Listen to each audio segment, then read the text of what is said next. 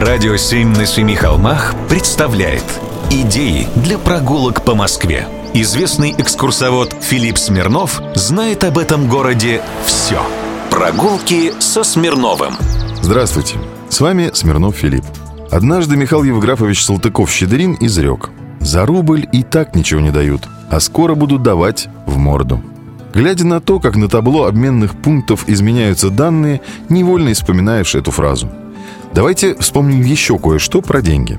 Как известно, после 1917 года в ходу были так называемые керенки – рубли, выпущенные Временным правительством. После 1918 года денег стало, как фантиков, в прямом и переносном смысле. В Архангельске выпустили моржовки – в Карелии резали на части керенки, клеили их на бумагу, а сверху писали номинал и проставляли печать с двуглавым орлом.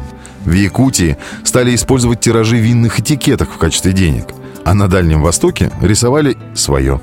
В 1922 году поездка на расстояние одной трамвайной остановки стоила 500 рублей. Если ехал на две – 900.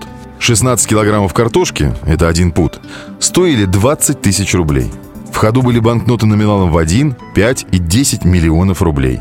Кстати, именно тогда и появилось слово «лимон» как синоним миллиона. А еще было такое выражение «поехал за длинным рублем». Так вот это в буквальном смысле ездили за длинным рублем. В 1947 году появилась банкнота номиналом 100 рублей – которая на самом деле была очень длинной, как евроконверт, и являлась минимальной ставкой в московских бильярдных. Надо сказать, что на бильярде должен был уметь играть каждый уважающий себя москвич. А банкнота была очень длинной. Выиграть в бильярд и означало съездить за длинным рублем, то есть получить эти длинные банкноты. На лицевой стороне длинной 100-рублевки изображен был Ленин, а на оборотной – знаменитый вид – если прийти на Софийскую набережную и встать у рампы Большого каменного моста и посмотреть на противоположный берег, вы как раз и увидите это изображение.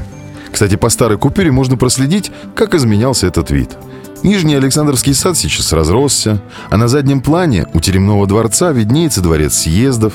На купюре его, естественно, не было. Зато вот прочие здания, соборы, колокольня Иван Великий, Большой Кремлевский дворец, как стояли, так и стоят. Прогулки со Смирновым. Читайте на сайте radio7.ru. Слушайте каждые пятницу, субботу и воскресенье в эфире «Радио 7» на Семи холмах.